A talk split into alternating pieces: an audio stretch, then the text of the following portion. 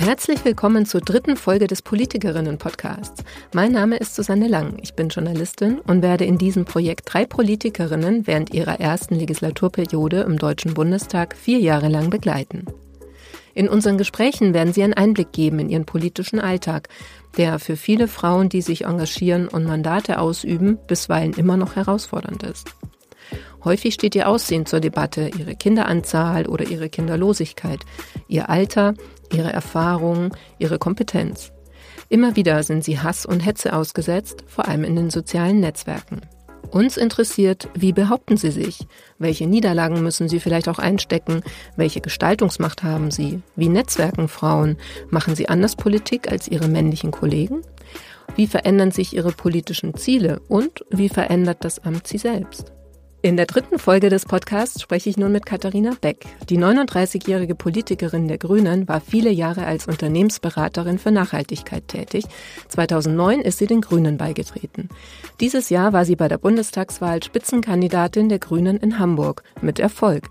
Seit September ist sie Mitglied des 20. Deutschen Bundestags. Vor einer Woche wurde sie zur finanzpolitischen Sprecherin der Grünen Bundestagsfraktion gewählt. Herzlich willkommen, Katharina Beck. Freut mich, dass Sie sich Zeit nehmen für unser Projekt. Ja, ich würde gerne gleich bei dem größten Erfolg vielleicht mal einsteigen. Also Sie wurden tatsächlich letzte Woche eben zur finanzpolitischen Sprecherin der Grünen gewählt, also der Fraktion. Ähm, können Sie noch mal ein bisschen erzählen, war das auch Ziel? Also hatten Sie tatsächlich vor, äh, wenn sie dann auch im Bundestag sind, dass sie dann auch nochmal so ein hervorgehobeneres Amt oder so eine Position auch bekleiden? Oder ist das irgendwie passiert? Hat sich das ergeben? äh, wie so oft beides. also ich habe schon vorher ja die Bundesarbeitsgemeinschaft Wirtschaft und Finanzen geleitet der Grünen im Ehrenamt neben meinem Beruf und bin sehr gut vernetzt, auch schon mit den relevanten AkteurInnen in diesen Themenbereichen, ne? auch bei denen, die vorher schon im Bundestag waren. Und es war mir jetzt schon vorher klar, dass ich jetzt nicht als absolute äh, Neustarterin ankomme in der Fraktion, sondern ja eben schon auch gut vernetzt. Und ich habe das äh, Wirtschafts- und teilweise auch finanzpolitische Programm der Grünen eben in den letzten Jahren auch maßgeblich mit geprägt. So.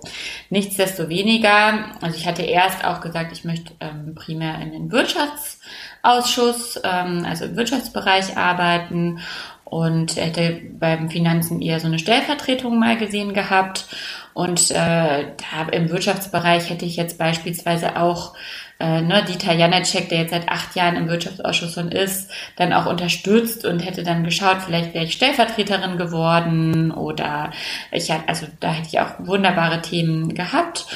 Und dann ist es aber auch so gewesen, dass äh, Lisa Paus, die bisher finanzpolitische Sprecherin war und mit der ich eben auch schon super lange zusammenarbeite, äh, in den stellvertretenden Fraktionsvorstand aufrücken würde. Das war so einigermaßen wahrscheinlich und äh, dann wurde ich halt gefragt, ob ich mir nicht auch vorstellen könnte, finanzpolitische Sprecherin zu werden und habe dann eben hin und her überlegt, kann ich so meine Themen, ähm, also wirklich so meine Schwerpunkte auch weitermachen und also das, was ich erreichen will und bin dann zu dem Schluss gekommen nach ein paar Tagen und einigen Gesprächen, dass das auch eine total tolle Sache ist. Man ist damit jetzt dann eben auch Teil des erweiterten Fraktionsvorstandes und weil ich ja eh im Bereich so Organisationsentwicklung und immer interdisziplinäres Arbeiten ähm, total immer erfahren, aber eben auch interessiert bin, fand ich das dann im Endeffekt total super. Und äh, so ist das dann jetzt äh, gekommen und da freue ich mich auch sehr drüber.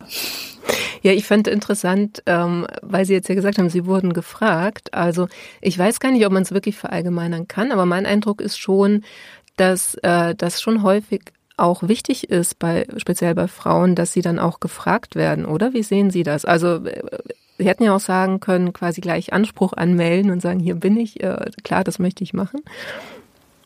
Vielleicht, ja, das kann gut sein. Ähm, ich würde das aber jetzt schon so sagen, also ich habe selber habe ich ja aktiv darüber nachgedacht, ob ich wirtschaftspolitische Sprecherin werden will und habe mich dann halt eben aktiv auch mit einer gewissen logischen Betrachtung, äh, wie sehr möchte ich auch, dass das jemand macht, der wirklich schon länger Erfahrung hat und so, ähm, war dann da zu dem Schluss gekommen, es muss jetzt noch nicht sein.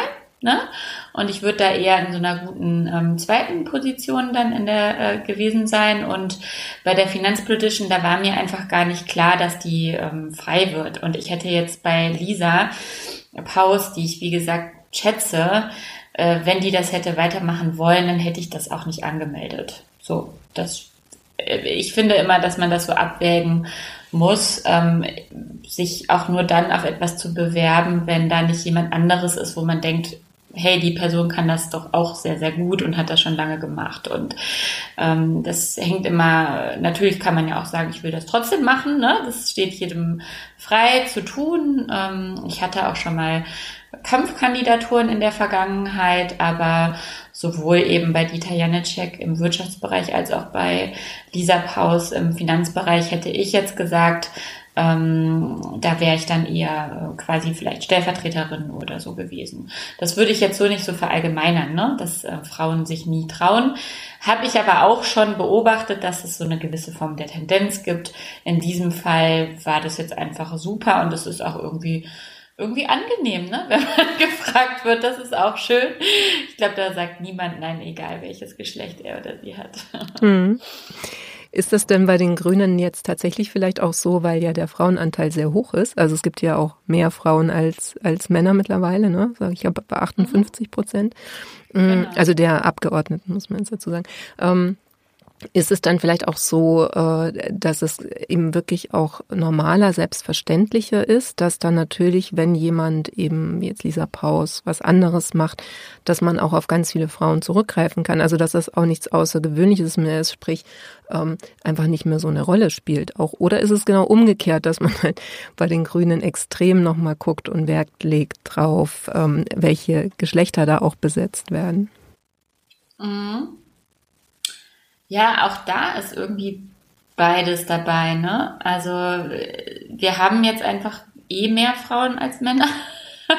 Und trotzdem gibt's auch bei uns immer noch die alten Strukturen, dass man vielleicht eher dann daran denkt, eine ähnliche Person nachzubesetzen. Ne? Das, dieses Peter-Prinzip heißt das ja, glaube ich, ne? dass der Peter immer den Peter befördert. Dadurch, dass aber bei uns immer schon eine Parität geherrscht hat, haben wir dieses Problem strukturell nicht so sehr. Wir schauen aber halt am Ende einfach immer noch mal drauf, äh, ist die Quote jetzt halt auch erfüllt, ne? So und ähm, deswegen ja, entspannenderweise spielt das bei uns nicht, also wir müssen nicht so extrem darauf achten, einfach weil es strukturell bei uns schon verankert ist. Es gab ja dann so ein bisschen Personalmeldungen bei den Grünen, als die Ministerposten besetzt wurden. Mm, dann ist ja immer so, dass in den Medien gerne sofort heißt, oh, jetzt gibt es doch Ärger und Streit und äh, Kampf um die Ministerposten und der linke Flügel gegen den Rechten und äh, quasi dann schwingt auch immer so ein bisschen Häme mit, in welche Dilemmata man so gerät, wenn man eben bestimmte Minderheiten oder, oder Rücksicht nimmt auf Geschlechter, also paritätische Besetzungen, in, in welches Dilemma man dann auch kommt, ja, dass man wie so ein Puzzle oder so ein Schachbrett dann immer so rumschieben muss, wer jetzt was bekommt. Ähm, wie haben Sie das denn erlebt? Also diese, diese Phase, wo sozusagen ja dann äh, Cem Özdemir gegen Anton Hofreiter gewonnen hat, ja, so wie man das dann mhm. wahrgenommen hat oder wie es auch dargestellt wurde. Naja, also das hat ja schon total lange, war das ja klar, ne? Wenn man fünf Ministerien bekommt oder plus die Kulturstaatsministerin, äh, ne? Sechs, aber dass wenn man fünf hat und man quasi nur die Geschlechterparität äh, anwendet und Robert Habeck und Annalena Baerbock gesetzt sind, dass dann eigentlich nur noch für einen Mann Platz ist, entweder für Toni oder für Jem. Das ist ja jetzt nicht nur in der Woche aufgekommen, das war ja die ganze Zeit klar. Ähm, wenn man die sechste Person dann mitzählt, dann wären, äh, wäre Platz eben für beide gewesen. Jetzt äh, war halt äh, das Problem, dass äh, im Endeffekt, das weiß ich, verstehe ich auch nicht ganz, warum das überhaupt nicht so in den Medien thematisiert wurde, habe ich zumindest nicht gesehen, dass Olaf Scholz wollte sein äh, Kabinett paritätisch aufstellen, und die FDP darf irgendwie drei Männer und eine Frau nehmen und die Grünen mussten dann von fünf äh, halt drei Frauen und äh, zwei Männer nehmen und waren dann da mehr für verantwortlich als die anderen. Das kann ich nicht ganz nachvollziehen, warum man da nicht gesagt hat, alle drei Parteien sollen das eben bitte gleichermaßen machen. Ähm, dann wäre bei uns natürlich die Frage gewesen, wie ist das dann, rechnet man die sechste Person mit ein oder nicht, ne? So, und dann ähm, haben wir das Thema äh, Vielfalt ja auch noch, ne, die über Männlein und Weiblein hinausgeht. Äh, und ich muss sagen, dass das für mich jetzt nicht ein Punkt ist, der einfach nur so on top draufgebaut wird, sondern ich finde, dass man auch als Frau finde ich, dass es wichtig ist, äh, dass wir das Thema auch äh, Migration äh, mit aufnehmen. Ich habe war nie eine Freundin davon, da auch eine starre Quote zu machen, einfach weil es schwieriger zu messen und zu benennen ist, als einfach die schlichte, sehr physisch äh, klare Unterscheidung zwischen, ähm, zwischen den Geschlechtern. Ähm, aber das war für mich die ganze Zeit mit ein Punkt, warum ich auch gesagt habe, daneben, dass ich Jim Özdemir auch als einfach sehr fähigen Menschen betrachte, es begrüße, dass er Minister ist. Ja, auch. Ähm, so, trotzdem finde ich auch Toni Hofreiter einen super fähigen äh, Menschen, der als Biologe auch unfassbar viel mitbringt und super viel gemacht hat. Aber es ist halt einfach ein Dilemma, äh, in dem wir da standen. Plus halt eben, dass wir dann im Endeffekt die waren, die in dem Kabinett dann dafür verantwortlich waren, unsere Quote überzuerfüllen was ich, wie gesagt, so ein bisschen blöd finde. Ähm, so, und dann gab es dann diese Showdown-Phase halt, wo das dann klar war, ähm, dass wir von fünf offiziellen Ministerposten drei mit Frauen besetzen müssen. Ähm, wollten wir vielleicht auch, wie auch immer, war ja die ganze Zeit schon ein Dilemma. Und dann ähm, war mir vorher nicht so klar, dass, ich meine, das geht natürlich äh, ganz sicher von Robert und Annalena aus, ähm, nehme ich mal an, ähm, dass es da so eine klare Präferenz dann gab. Ne? Ähm, nicht, ich hatte irgendwie immer gedacht, äh, Toni und Katrin als Fraktionsvorsitzende seien irgendwie gesetzt. Und äh, ja, also das war dann offensichtlich anders und das hat mich selber auch, fand ich dann auch interessant, wie das dann ausgegangen ist. Ist es dann so ein, äh, ja, so ein Machtaspekt? Also sprich, wenn es dann plötzlich um wirklich reale Machtposten geht, dass dann so ein härterer, stärkerer Wind auch weht? Mm, ja, natürlich. Also im Endeffekt, ich weiß nicht ganz genau, worauf Sie hinaus wollen. Ähm, nee, weil Sie eben meinten, das war Ihnen selber nicht so ganz klar. Nein, mir war nicht klar, mir war nicht klar, dass Toni und Katrin nicht äh, komplett gesetzt sind. Das war mir einfach nicht klar. Mhm. Das hatte ich halt einfach so gedacht, ne, weil das ähm, diese, dieses Ergebnis hatte ich vorher nicht so erwartet.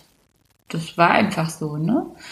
Mm, aber ich wusste auch nicht, wie man dieses ganze Dilemma, was ich eben geschrieben hatte, vorhatte zu lösen. Ne? Es war ja auch bis zum Ende nicht genau klar, welche Ministerien und ja, deswegen, aber es natürlich geht es um Macht und die ganzen Wochen und Monate jetzt bis diese ganzen SprecherInnenposten und so weiter verteilt waren. Natürlich ging die ganze Zeit unterschwellig, war auch immer mit dabei, wer äh, macht welche Themen und wer kriegt welche Posten. Das ist halt einfach mit ähm, auch wichtig und ich kann aus eigener Erfahrung nur sagen, gerade bei den Themen, ich bin ja sehr fachlich und inhaltlich äh, motiviert.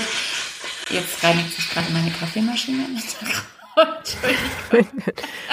genau, wir müssen dazu sagen, Sie, Sie sind zu Hause gerade. Ja. Mit genau. Tochter und Mann. Die Tochter hat man auch schon gehört vorher.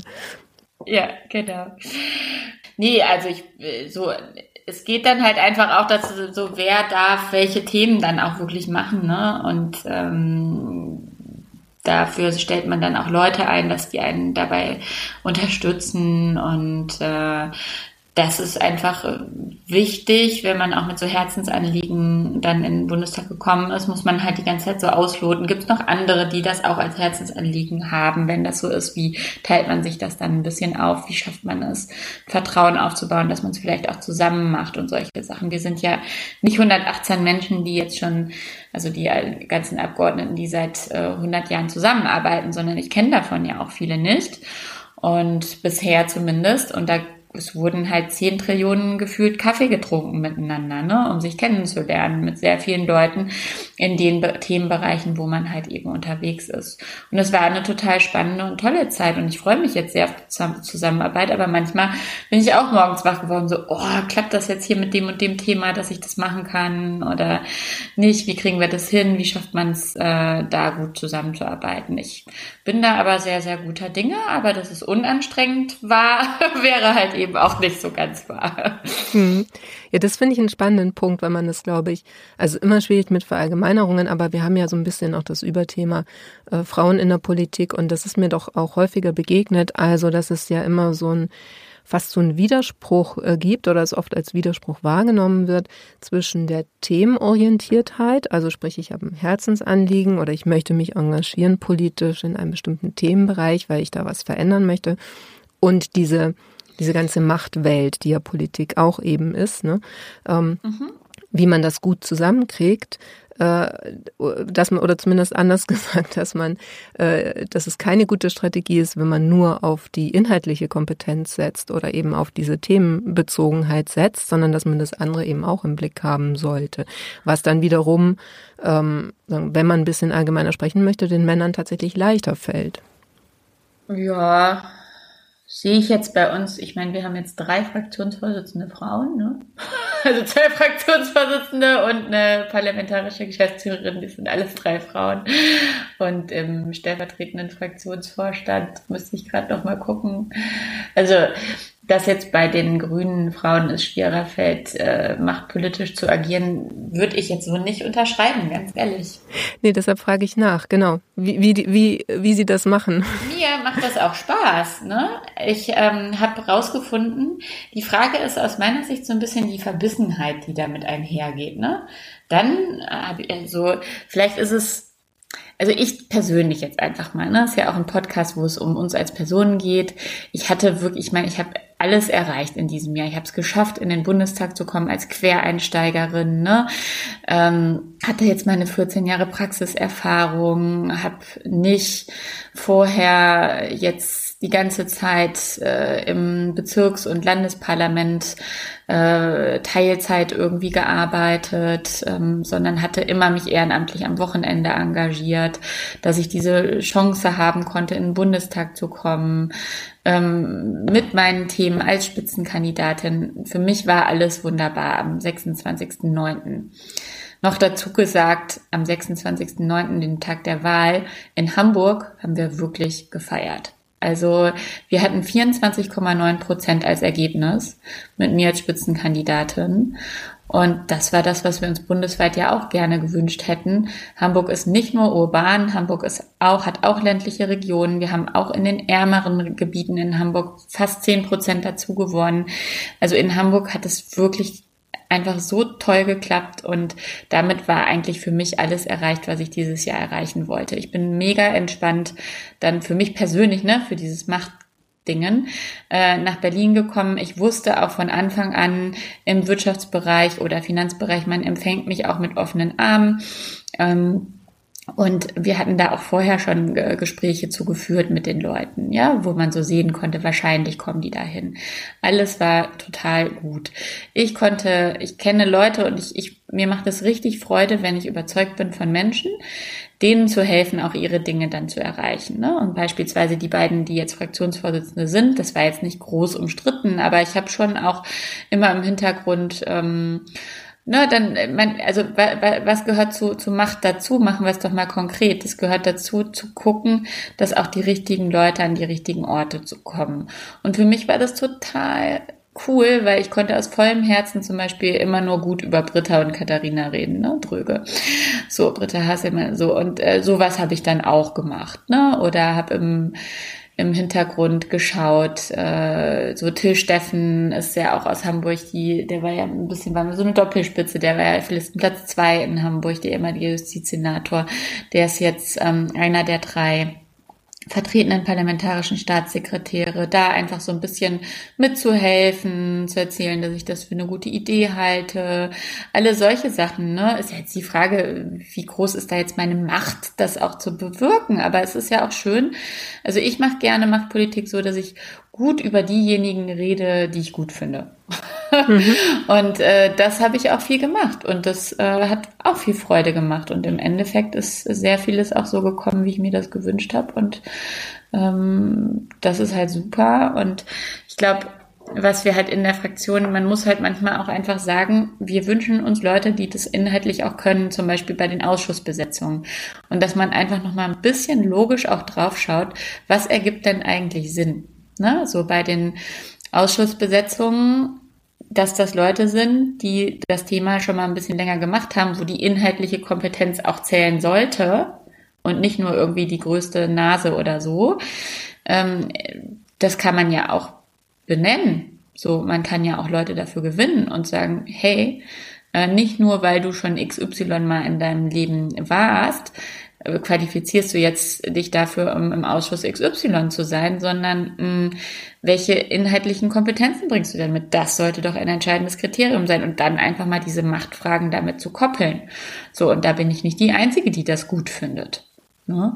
Und das finde ich auch eine schöne Sache und sollte aus meiner Sicht so sein. Und ich bin persönlich auch in die Politik gegangen, um zu versuchen, manche Dinge da auch weiterzuentwickeln. Aus meiner Sicht dann halt positiv, ne? dass so Kompetenz dann zählt. Und das heißt ja nicht, dass das früher nicht gezählt hat, aber eben, dass man es vielleicht ein bisschen deutlicher eben und klarer halt eben benennt. So und ähm, das solche Dinge habe ich halt viel gemacht äh, im Positiven und war da eben super entspannt. Und ich freue mich wie Bolle, dass das jetzt noch geklappt hat mit der finanzpolitischen Sprecherin. Und ich habe richtig Freude drauf, auch ein gutes grünes, sage ich mal, konstruktives Gegengewicht ähm, FDP geführten Finanzministerium zu sein. Ähm, sehe das wirklich als konstruktiv, aber halt jetzt eben auch nicht nur mit, mitzulaufen.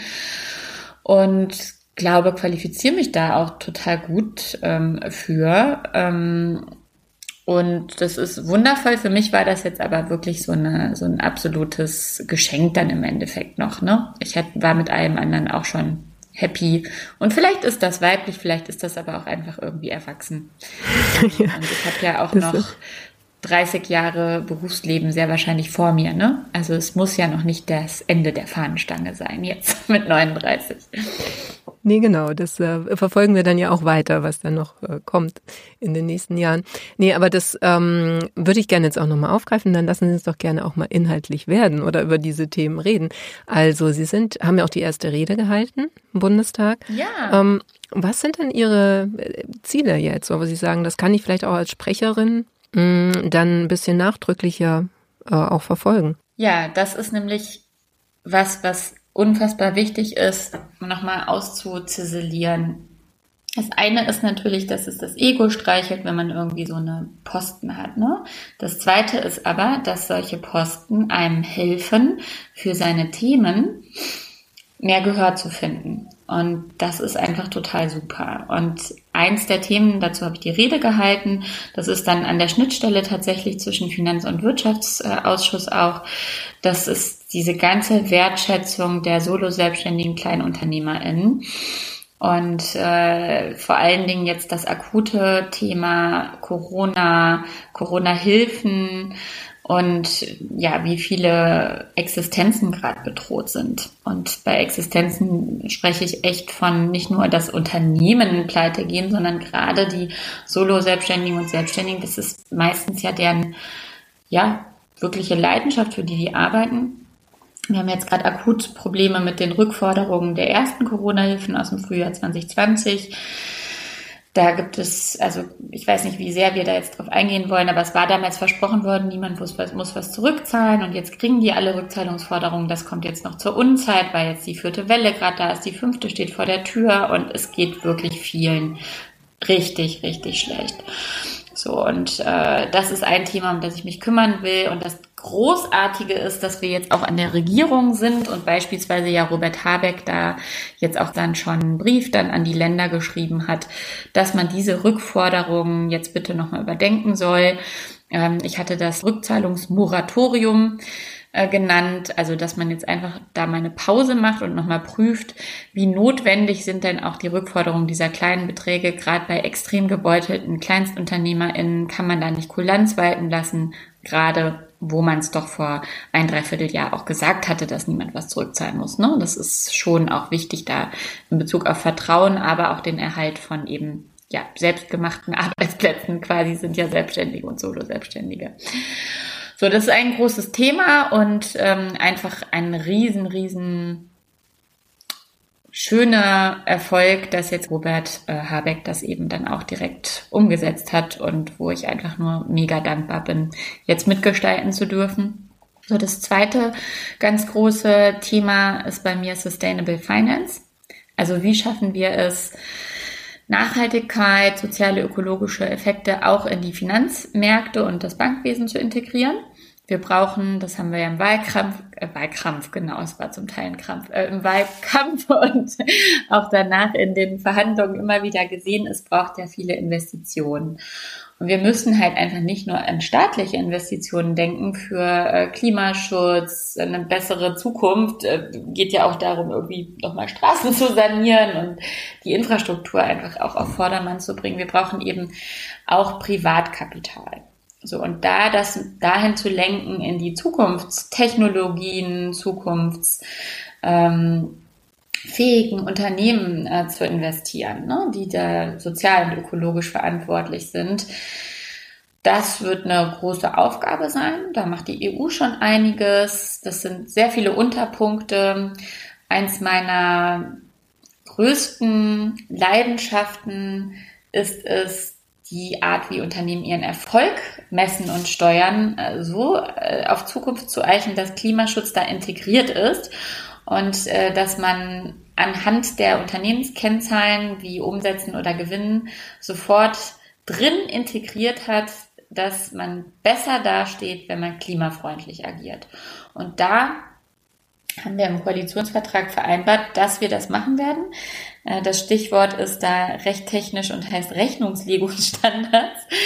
Das sind diese Tabellen in der Mitte äh, eines Jahresberichts die Bilanzen. Und bisher ist das rein finanziell. Und da wollen wir jetzt ähm, CO2 integrieren, so dass am Ende, wenn dann, ne, danach wird ein Unternehmen gesteuert, wenn das da drin integriert ist, dann steuert man den Erfolg seines Unternehmens und dann ist man gleichermaßen finanziell wie klimafreundlich unterwegs und äh, das kenne ich aus vielen Jahren Unternehmensberatung, wie essentiell das ist, dass das endlich kombiniert wird. Und deswegen ist das für mich mit einer der größten politischen Innovationen dieses Koalitionsvertrags. Und ich ähm, freue mich, dass ich das auch persönlich dann vorantreiben darf. Es wird nicht einfach, so einfach das vielleicht klingen mag, aber es ist technisch doch, man muss das Handelsgesetzbuch da verändern und äh, das wird äh, die Bilanzierungsregeln eben wirklich ähm, reformieren, weiterentwickeln und es gibt aber schönerweise schon viele große Wirtschaftsprüfer, große Firmen, mittlere Firmen, die OECD, die EU, der World Business Council for Sustainable Development, viele Leute, die sich darüber schon Gedanken machen. Und mit denen zusammen möchte ich da die eine möglichst pragmatische und einfache, aber eben auch wirkungsvolle Lösung erarbeiten. Hab auch noch andere Themen, aber ich belasse es erst. genau. Ja. Ja, ja, nee, das wäre dann auch äh, so ein bisschen, fällt unter die Rubrik dann die, die Welt retten, ne, auf pragmatische Weise. Also das Letztere, was Sie jetzt ja angesprochen haben. Ähm, nee, ich finde es ich find's interessant, das weil. Das Erstere auch, da rettet man wirklich. Ja, das stimmt. Äh, die, sozusagen genau. Lebens, Träume, aber auch Existenzen, an denen auch wieder Familien dranhängen. Von Einzelnen. Nachhaltigkeit ist ja auch eine menschliche Wirtschaftspolitik und Finanzpolitik. Ja, das stimmt. Nee, den Gegensatz wollte ich jetzt gar nicht aufmachen, habe ich wahrscheinlich unfreiwillig aufgemacht. ähm, nee, ich finde das, ähm, sagen ja nochmal total spannend, auch weil Sie ja auch gesagt haben, Sie kommen ja ähm, aus der Unternehmensberatung, weil ja ganz oft auch so klischeemäßig dieser Gegensatz aufgemacht wird. Ne? Grüne verstehen nichts von Wirtschaft, beziehungsweise wollen, äh, wenn überhaupt, den Staatssozialismus und alles regulieren und so weiter, ähm, dass ja oft vergessen wird, dass man ja überhaupt nicht im luftleeren Raum agiert, ja, also dass es ja EU-Gesetze, Vorgaben gibt und dass es ja große Teile der Wirtschaft auch gibt, die eigentlich auch auf eine grünere Politik hoffen. Also das dringt ja nach sagen in die Öffentlichkeit auch gar nicht so richtig durch. Aber das, was Sie jetzt erzählen, ähm, klingt ja so, als wäre man da oder wäre jetzt die jetzige Regierung dann doch auf einem Weg in diese Richtung, oder? Die Regierung ist auf einem Weg in diese Richtung und ich muss mich manchmal so zwicken, ja, dass Dinge, die irgendwie vorher so undenkbar waren, aber eigentlich total viel Sinn ergeben. Ja, die, die haben nur irgendwie an die Verkrustung der letzten Jahre sind die gescheitert. So, und jetzt können wir die einfach machen. Und das ist wunderbar. Und in der Wirtschaft, da gab es ja eine Umfrage vor einem halben Jahr, wer sollte Kanzlerin oder Kanzler werden? Annalena Baerbock lag weit vorne. Und ich habe eben von vielen in der Wirtschaft immer wieder gehört und das ja auch selber gesehen, wir brauchen einfach einen, so nennt man das da dann immer, Level Playing Field, also so einen fairen Wettbewerbsrahmen, innerhalb dessen, wenn, wenn dieser Rahmen für alle gleich Klimaschutz und soziale Verantwortung vorgibt, ne? dann ist das doch wunderbar. Und ich habe immer mal wieder gesagt, kein CEO, Vorstandsvorsitzender steht morgens auf, oder Vorstandsvorsitzende, gibt es leider nicht so viele in Deutschland, stehen morgen auf und sagen, ach super, heute mache ich mal die Welt kaputt. Im Endeffekt wollen ja alle irgendwie auch was Gutes beitragen, nur wenn das dann eben wie bisher kostet, ja, und dann eben dem Unternehmen, so wie heute noch unternehmerischer Erfolg gemessen wird, eben nicht zugutekommt, dann ist das schwierig als Unternehmenslenkerin, das zu machen. Und wenn wir da jetzt aber dieses Level Playing Field so ändern, dass es sich für alle lohnen kann, wenn sie klimafreundlich agieren, man dadurch keinen Nachteil hat, so wie heute oder bisher, äh, dann ist das wunderbar und dann haben da alle auch richtig, richtig Bock drauf. Mhm. Ähm, ich würde ganz, ganz gerne nochmal ähm, auf Ihre persönliche Situation zurückkommen, weil man jetzt tatsächlich Ihre Tochter ja noch öfter gehört hat im Hintergrund. Die ist ja auch noch sehr, sehr jung, muss man dazu sagen. Also Sie waren ja im Wahlkampf, glaube ich, noch schwanger, ne? Teile des Wahlkampfes, muss man sagen. Und ähm, dann ist In der Ihre Tochter. Phase war sie schon da. Ja, genau. Sechs Wochen sind ja so die super heiße Phase. Ja. Und äh, dann in der sage ich mal, Bewerbungsphase und Nominierungsphase bis zu den Sommerferien, da war ich hochschwanger. Hm, also sie ist im Juli geboren. Und ähm, das ist jetzt immer so die, die Frage der Fragen, ob man darüber spricht oder nicht. Also wenn Sie jetzt ein Mann wären, würde ich natürlich wahrscheinlich nicht drüber sprechen. Oder wenn, wenn Sie ein fortschrittlicher Mann wären, würden wir vielleicht drüber sprechen. Ähm, also so dieser Punkt, ne, Sie äh, sind jetzt ganz junge Mutter und ähm, haben aber eine wahnsinnige Karriere hingelegt, sozusagen jetzt nochmal als Politikerin. Ähm, geht das gut zusammen? Ist das äh, irritierend für die Leute? Oder ist es tatsächlich gar nicht so sehr ein Thema? Ehrlich gesagt ist das gar nicht so sehr ein Thema. Und man soll immer nicht ehrlich gesagt sagen, als ob man sonst nicht ehrlich wäre, aber ähm, also ich bin die ganze Zeit ehrlich und es ist einfach nicht so ein großes Thema.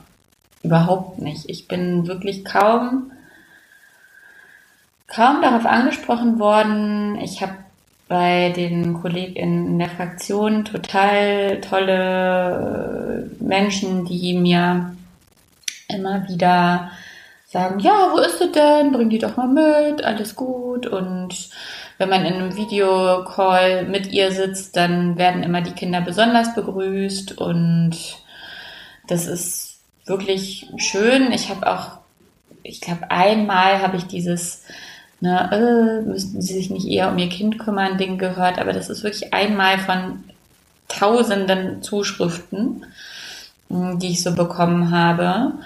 Und die meisten, für die meisten ist das gar nicht so ein großes Thema. So, ich äh, hatte jetzt mal das Problem, dass ich die Kleine nicht mit ins Plenum nehmen konnte. Äh, das ist nämlich nur bei namentlichen Abstimmungen erlaubt und Jetzt gibt es natürlich irgendwie nicht in den ersten Monaten direkt ein Kita oder sowas, ne? Und äh, ich kann jetzt auch nicht immer, mein Mann und ich teilen uns das halt total auf. Ähm, wir haben jetzt hier nicht die Wohnung mit den super schalldichten Türen. so, das hört bei dir vielleicht gerade auch im Hintergrund, aber ähm, wir teilen uns das halt super auf und nichtsdestoweniger, ne, manchmal hat der halt eine eigene Firma, hat dann äh, eben auch Termine und dann, ich nehme die Kleine ja auch gerne mit, stand dann irgendwie vorm Plenarsaal und habe erfahren, ach nee, man darf Babys gar nicht mit reinnehmen. Ich hatte vorher gehört, man darf Kinder, die laufen können, nicht mit reinnehmen und dachte, kann sie ja halt noch nicht. Ne? Da war sie irgendwie vier Monate alt. Mhm. Und natürlich wäre ich, wenn sie jetzt irgendwie geschrieben hätte, dann auch rausgegangen.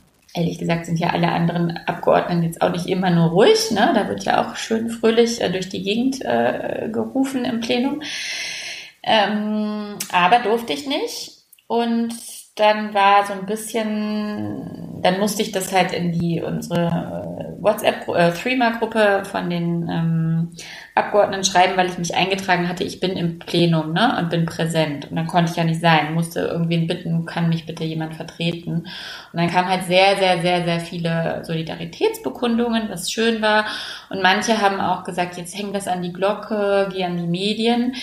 Hatte ich aber dann auch selber nicht so große Lust drauf, das zu tun.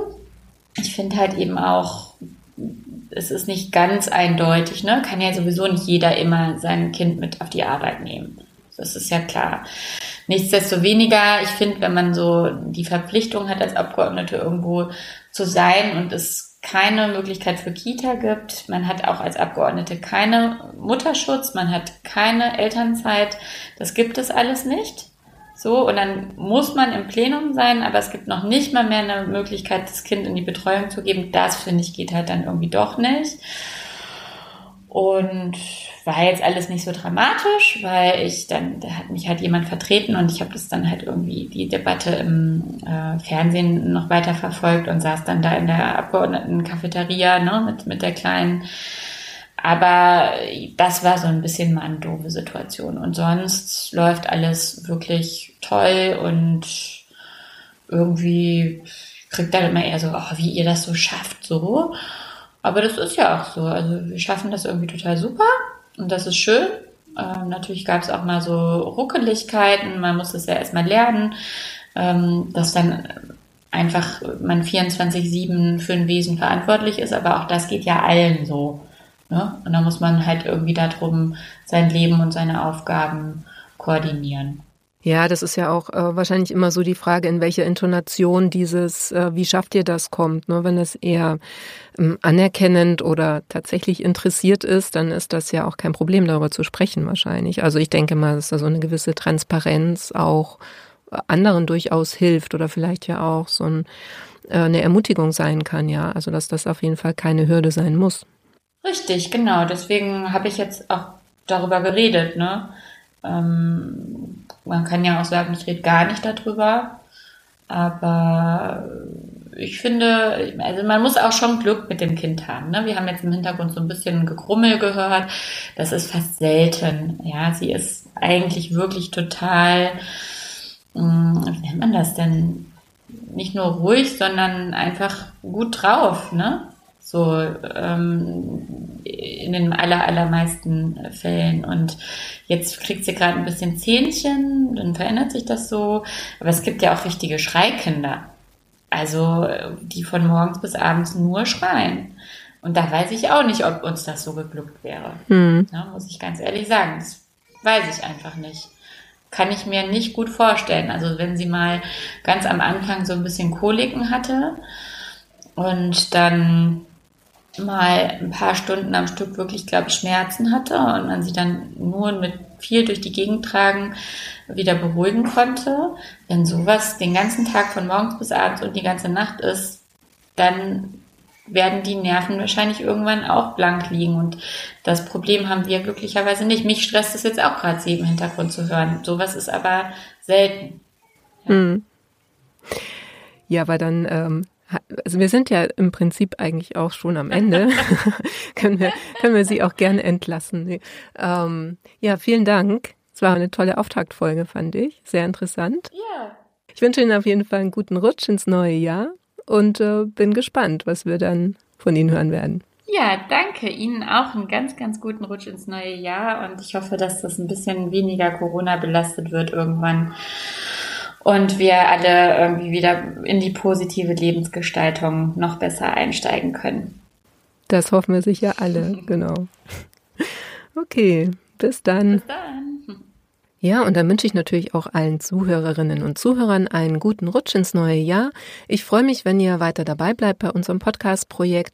Alle Infos, den Newsletter und äh, Möglichkeiten, uns zu unterstützen, findet ihr auf der Homepage www.diepolitikerinnen.de. Den Link findet ihr auch nochmal in den Show Notes zur Folge.